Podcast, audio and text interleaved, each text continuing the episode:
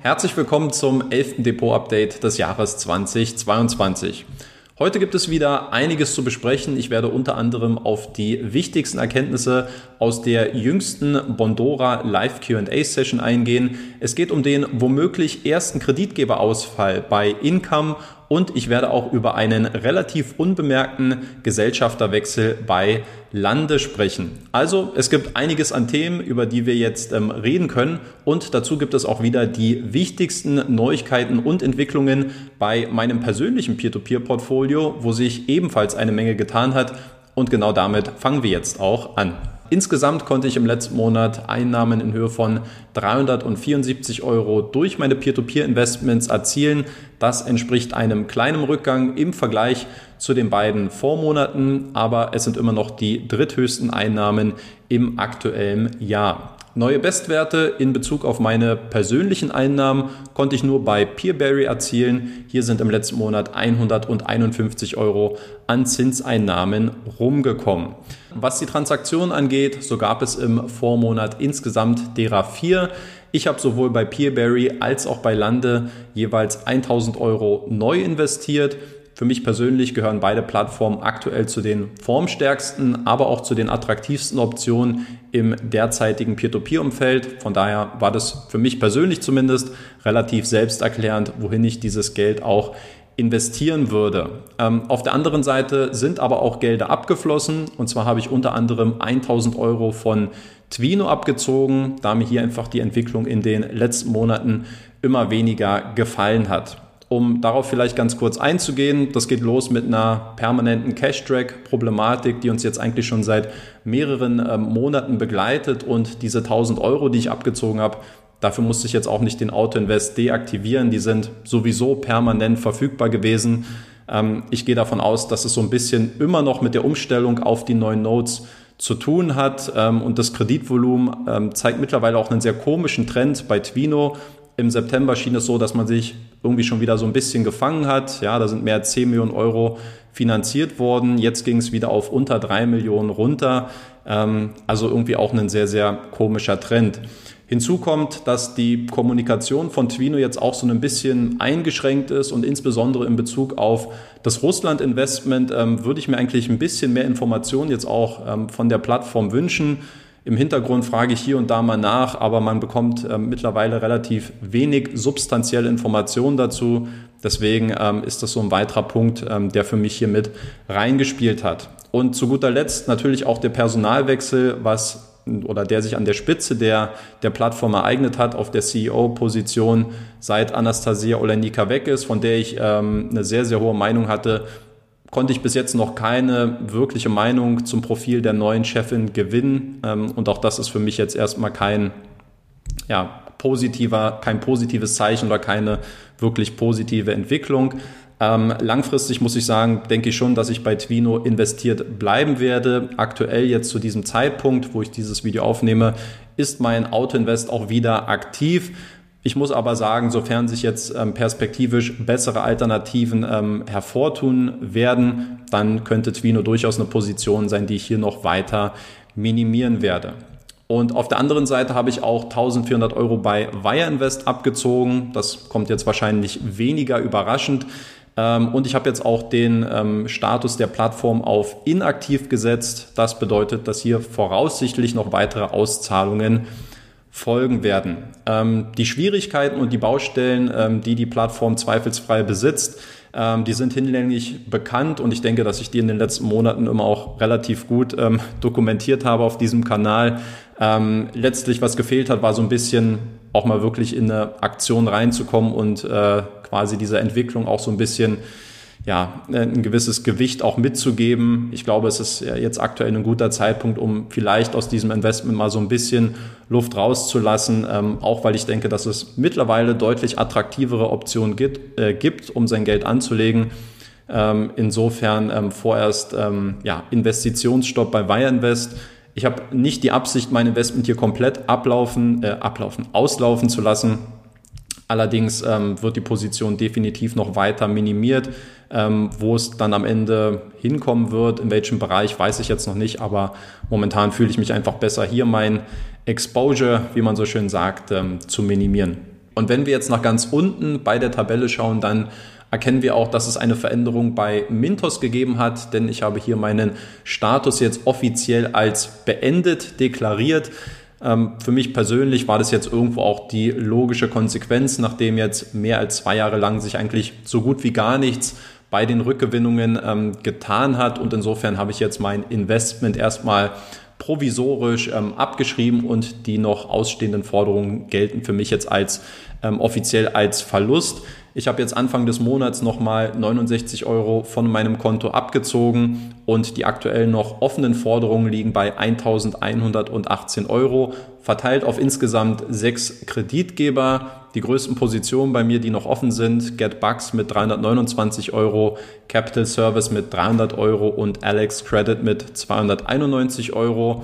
Ähm, für mich war es jetzt, glaube ich, ähm, ein guter Zeitpunkt, um nach insgesamt fünf Jahren, wo ich jetzt bei Mintos investiert oder aktiv gewesen bin, einen Schlussstrich zu ziehen ähm, und mit Berücksichtigung dieses Verlustes oder dieser offenen Forderung, die ich für mich als Verlust abgeschrieben habe, bleibt jetzt nach genau fünf Jahren eine Gesamtrendite von 7,22 Prozent stehen. Ab dem nächsten Monat, ähm, denke ich, werde ich Mintos dann aus dieser Übersicht entfernen.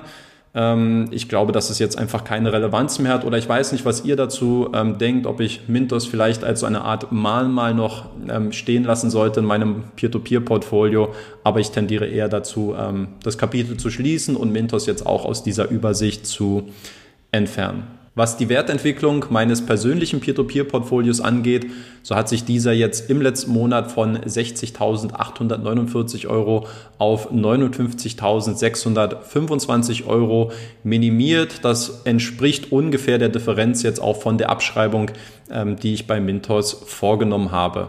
Und was mein Ziel angeht, bis März 2027 ein Peer-to-Peer-Portfolio in Höhe von 160.000 Euro aufzubauen. Ähm, da liege ich aktuell mit 1.582 Euro unter dem geplanten Soll und zudem ist auch mein Performance Delta jetzt auf 2121 Euro angestiegen. Das verdeutlicht also nochmal ganz gut die aktuell zumindest noch unzureichende Verzinsung. Ähm, nochmal zur Erinnerung, der Zielwert sind hier bei mir 10 Prozent und das ist immer ein ganz guter Indikator, wie ich mich auch von der Performance ähm, bei meinem Vorhaben bewege. Dann starten wir durch mit den wichtigsten Neuigkeiten und Entwicklungen bei den einzelnen Peer-to-Peer-Plattformen. Wie immer geordnet in der Reihenfolge, wo mein persönliches Investment am höchsten ist. Das bedeutet, wir fangen an bei Peerberry. Und Peerberry hat ja im letzten Monat bekannt gegeben, dass man jetzt endlich diese Marke von 50 Prozent geknackt hat, und zwar in Bezug auf die kriegsbetroffenen Rückzahlungen, die man seit dem Ausbruch des Krieges in der Ukraine geleistet hat. Und jetzt gab es vor wenigen Tagen eine weitere Mitteilung, dass eine weitere Zahlung in Höhe von 1,8 Millionen Euro geleistet worden ist, wodurch dieser Prozentsatz jetzt auf 54 Prozent angestiegen ist. Das bedeutet also für mich ganz klar, dass dieses von Beginn an ausgegebene Ziel, dass man innerhalb von zwei Jahren alle ähm, kriegsbetroffenen Forderungen zurückzahlen will, dass das absolut ähm, realistisch zu sein scheint und auch absolut machbar. Und man muss auch anerkennen, dass Peerberry trotz dieser anfänglich doch sehr schwierigen Umstände es eigentlich sehr, sehr gut versteht, diese Krisensituation sehr gut zu moderieren und auch die Fortschritte in Form von äh, oder in Form von guter PR umzuwandeln, weil letztlich muss man sagen, von allen Plattformen ist Peerberry mit Abstand am härtesten von den Auswirkungen des Krieges in der Ukraine betroffen gewesen. Aber durch diese Verlässlichkeit, diese Stabilität bei den Rückzahlungen hat man sich eigentlich selbst ein sehr, sehr gutes ähm, PR-Instrument geschaffen und kann jetzt wirklich jeden Monat oder sehr periodisch eigentlich über die Fortschritte berichten, weil es diese eben auch gibt. Und insofern hinterlässt es natürlich einen sehr verlässlichen, einen sehr stabilen Eindruck äh, in Bezug auf die Plattform. Und deswegen ist die Plattform aus meiner Sicht auch eine der Top 3 Alternativen aktuell, wenn man sich wirklich im Peer-to-Peer-Umfeld bewegen möchte. Ich denke, das ähm, hat sich die Plattform jetzt nicht nur in den letzten Monaten, natürlich auch speziell aufgrund der Ereignisse der letzten Monate, aber auch schon darüber hinaus ähm, redlich verdient. Und ich würde gerne jetzt ähm, so viel Vorteil daraus noch ziehen, wie es eben auch möglich ist, weil eben auch ähm, die Verzinsung aus meiner Sicht hier noch sehr, sehr attraktiv ist. Und ich denke, vielleicht in einem Jahr von heute, wenn alle Rückzahlungen geleistet worden sind und wenn der Hype vielleicht auch so ein bisschen mehr wieder anzieht, dass dann das Zinsniveau womöglich auch wieder sinken könnte und deswegen will ich diese Zeit bis dahin gut nutzen und bin jetzt ähm, extrem bullish auch, was diese Plattform angeht. Es gibt aber noch eine weitere Neuigkeit bei Peerberry und diese betrifft das neue Crowdfunding-Projekt Crowdpeer. Einige von euch werden sich vielleicht noch erinnern, Anfang des Jahres hat Peerberry ja angekündigt, dass man hier eine neue Crowdfunding-Plattform in Litauen aufbauen möchte, die dann auch unter der Kontrolle und Aufsicht der litauischen Zentralbank stehen wird. Hier soll es dann entgegen der Peerberry-Plattform keine unbesicherten Konsumkredite, sondern ausgewählte Immobilien- und Geschäftskredite geben. Und genau auf dieser Webseite ist es jetzt seit Anfang des Monats möglich, sich auch als Investor zu registrieren. Also die Anmeldung steht jetzt für alle offen. Und die ersten Projekte, so wurde es mir mitgeteilt, soll es jetzt auch in den nächsten Wochen geben. Also dieses Projekt läuft jetzt ebenfalls an. Klar, der Vorteil auf der einen Seite, wir haben jetzt mal eine regulierte äh, Peerberry-Plattform in einer etwas abgewandelten ähm, Form. Das ist sicherlich aber ein, ein, gutes Zeichen. Nachteilig natürlich auf der anderen Sicht in Litauen. Das werden viele Anleger von Neo Finance ähm, sicherlich schon wissen. Ähm, es wird ja auch eine Einbehaltung von 15 Prozent ähm, Quellensteuer geben auf alle erhaltenen Zinserträge. Also das kann dann wieder jeder Investor für sich abwägen, inwieweit ihm die zusätzliche Sicherheit dann auch dieser etwas größere ähm, steuerliche Aufwand und administrative Aufwand dann wert ist. Ähm, schreibt mir gerne mal in die Kommentare, ob für euch Crowdpeer interessant ist oder nicht. Dann machen wir weiter mit Bondora, wo im letzten Monat insgesamt Kredite im Wert von 15 Millionen Euro finanziert werden konnten. Das entspricht einem guten Anstieg zum Vormonat. Im Durchschnitt jetzt gesehen über das gesamte Jahr hinweg ist es aber ein eher durchschnittlicher Wert. Die Neukreditvergabe in den Niederlanden, die verlief jetzt im ersten vollständigen Monat noch relativ konservativ. Insgesamt sind in dem neuen Kreditnehmerland 600.000 Euro an Krediten finanziert worden. Das entspricht also nur insgesamt 4% des Gesamtvolumens im Oktober. Außerdem hat Bondora jetzt vor kurzem wieder eine Live QA-Session veranstaltet und um euch diese 40 Minuten zu ersparen, werde ich euch jetzt nachfolgend mal ganz kurz die wichtigsten Punkte zusammenfassen. Pertel Tomberg ist zunächst darauf eingegangen, dass man zuletzt zwei neue Produkte für seine Kreditnehmer eingeführt habe. Zum einen eine Kreditlinie um dadurch die Rückzahlungen zu verlängern. Zum anderen aber auch eine App, bei der Kreditnehmer jetzt noch schneller an das Geld für einen Kredit kommen können. Deutlich interessanter für uns als Investoren zumindest, die Plattform plant jetzt auch einen persönlichen Finanzassistenten innerhalb der Go and Grow App zu veröffentlichen, wodurch Anleger dann noch besser ihr Geld verwalten können. Tomberg selbst hat in Bezug auf diesen Finanzassistenten von einer Super-App und von einem Game Changer gesprochen.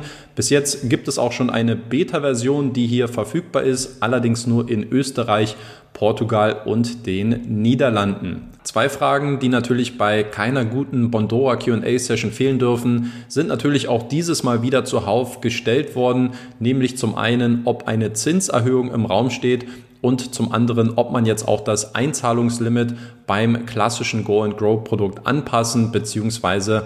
erhöhen könnte. Und bei beiden äh, Themen hat der Bondora CEO gleich einen Riegel vorgeschoben und er hat ganz klar gesagt, wie auch schon in den vergangenen Sessions, dass man sich einfach mit vergleichbaren Angeboten immer noch gut und wettbewerbsfähig aufgestellt sieht. Und das verdeutlicht, ähm, denke ich, wieder einmal mehr, dass man sich aus Sicht von Bondora nicht wirklich mit dem direkten Peer-to-Peer-Umfeld vergleicht, sondern eher mit dem Bankensektor und diesen deutlich eher als ähm, Benchmark heranzieht, zumindest wenn man das hier so zwischen den Zeilen liest. Und ich finde, dass das in der Betrachtung vom aktuellen Status quo eine ziemlich ähm, gewagte und eigentlich auch eine etwas leicht überhebliche Aussage ist, und deswegen fand ich es umso interessanter, dass er dann einige Absätze später auch nochmal darauf eingegangen ist, dass man ähm, sich perspektivisch jetzt auch um eine Bankenlizenz bemühen wolle. Insofern ist das jetzt leicht relativiert, sein Statement.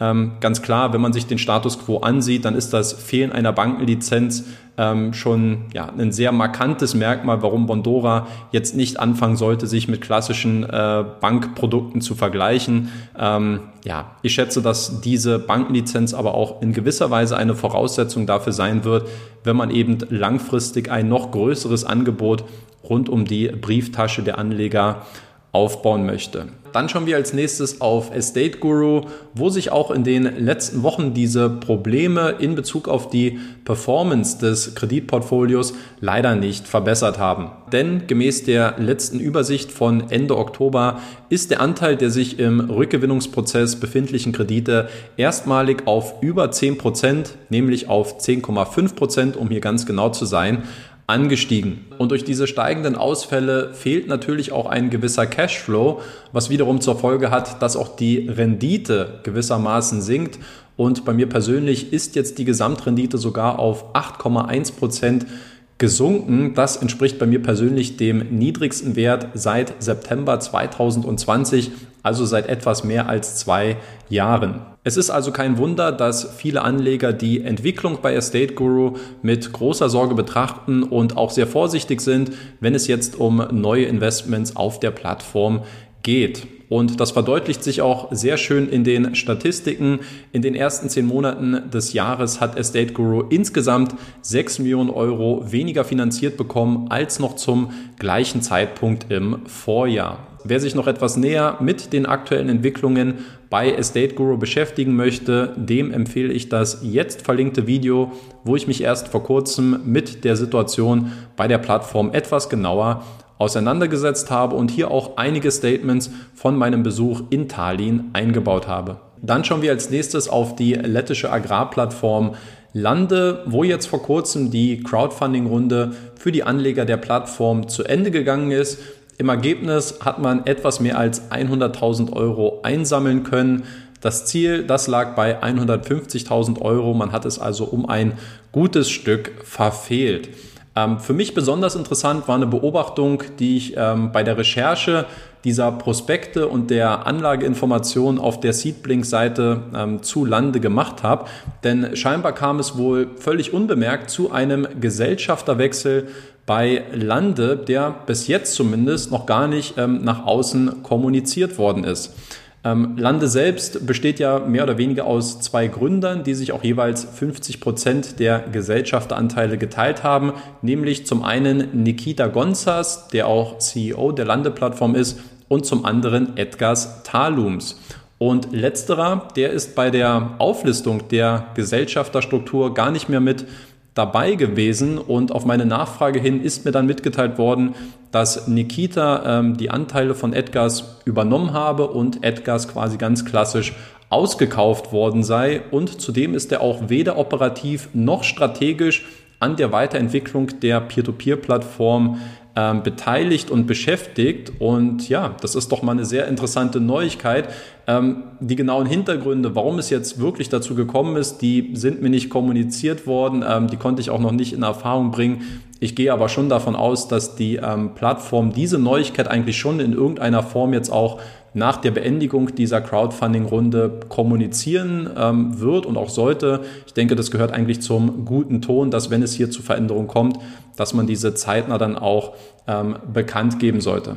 Dann schauen wir als nächstes auf Income Marketplace, wo ja zuletzt der brasilianische Kreditgeber ClickCash suspendiert worden ist und wo jetzt natürlich die Frage im Raum steht, ob es jetzt zum ersten Kreditgeberausfall auf Income ähm, kommen wird und inwieweit jetzt auch diese doch sehr hoch gepriesenen Sicherheitsmechanismen von Income greifen werden und wie die Plattform jetzt auch diese Situation handeln und hoffentlich auch meistern wird. Ähm, ganz kurz zum Verständnis. Ich habe natürlich auch persönlich mit Kimmo Rittkönen, äh, dem CEO der Plattform, gesprochen, um hier mal ähm, sein Meinungsbild ähm, einzuholen.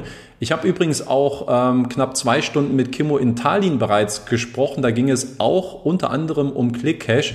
Ähm, viele warten vielleicht jetzt auf dieses Video. Ich bin mir aber noch nicht ganz sicher, ähm, wie ich das Ganze jetzt umsetzen werde, weil ich habe leider bei so einem Laptop-Wechsel äh, die Videodatei verschusselt. Das heißt, ich habe nur noch die Audiodatei übrig und jetzt weiß ich nicht, wie ich das Ganze am besten ähm, für euch aufbereiten kann, um hier auch so die wichtigsten Aussagen nochmal wiederzugeben. Also bleibt hier bitte äh, dran und in irgendeiner Form werde ich euch schon noch äh, einen gewissen Mehrwert versuchen auch zu liefern. Aber zurück zu äh, ClickCash und dem, ähm, was jetzt eigentlich passiert ist. Und ich würde es erstmal damit äh, beginnen wollen, dieses Thema. Ähm, was ist eigentlich genau passiert? Ähm, dass ClickCash Probleme gehabt hat. Ähm, das ist eigentlich schon hinlänglich bekannt gewesen. Die Rückzahlungen ähm, aus Brasilien, die sind eigentlich schon seit September mehr oder weniger auf Eis gewesen. Also das ist jetzt erstmal kein äh, großes Geheimnis mehr gewesen.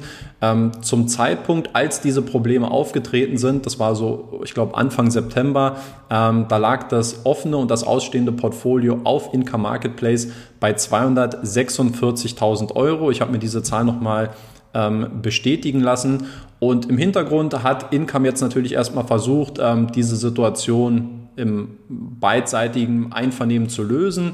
Ähm, und was auch positiv ist, nach wie vor soll wohl auch ein guter kommunik äh, kommunikativer Draht bestehen, ähm, dass man diese Situation dann auch gütlich ähm, lösen kann und hier kein, ja, kein gerichtlicher Prozess angestrebt werden muss. Es gab also dann wöchentliche Rückzahlungen und über die Wochen hinweg sind dann bereits 64.000 Euro zurückgezahlt äh, worden an Income Marketplace, also ungefähr so 25 Prozent, ein Viertel der anfänglich offenen Forderungen. Und zuletzt sind dann allerdings die Forderungen oder die Rückzahlungen wieder ausgeblieben, weshalb Income sich dann dazu entschlossen hat, diese Probleme etwas offensiver anzugehen und das Ganze auch öffentlich zu kommunizieren. Ähm, wie geht es jetzt weiter? Das offene ähm, und ausstehende Portfolio liegt jetzt bei 182.000 Euro. Gemäß der Kreditgeberinformationen, die wir auf Income Marketplace finden, ähm, sind die Darlehen von ClickCash durch eine 159-prozentige Verpfändung der Nettoforderungen abgesichert, wodurch eigentlich, zumindest in der Theorie, ein ausreichender Puffer zum Schutz der Anleger vorhanden sein sollte.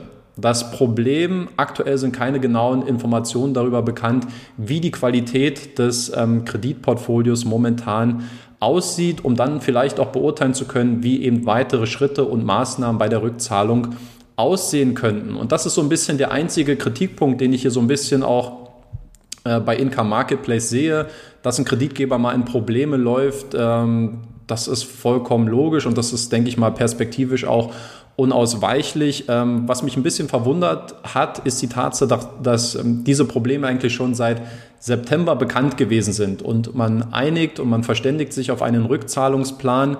Ähm, und aktuell wartet man wieder auf Informationen, wie jetzt die Qualität des Kreditportfolios aussieht, um dann auch zu eruieren, welche Maßnahmen machen jetzt zum aktuellen Zeitpunkt Sinn.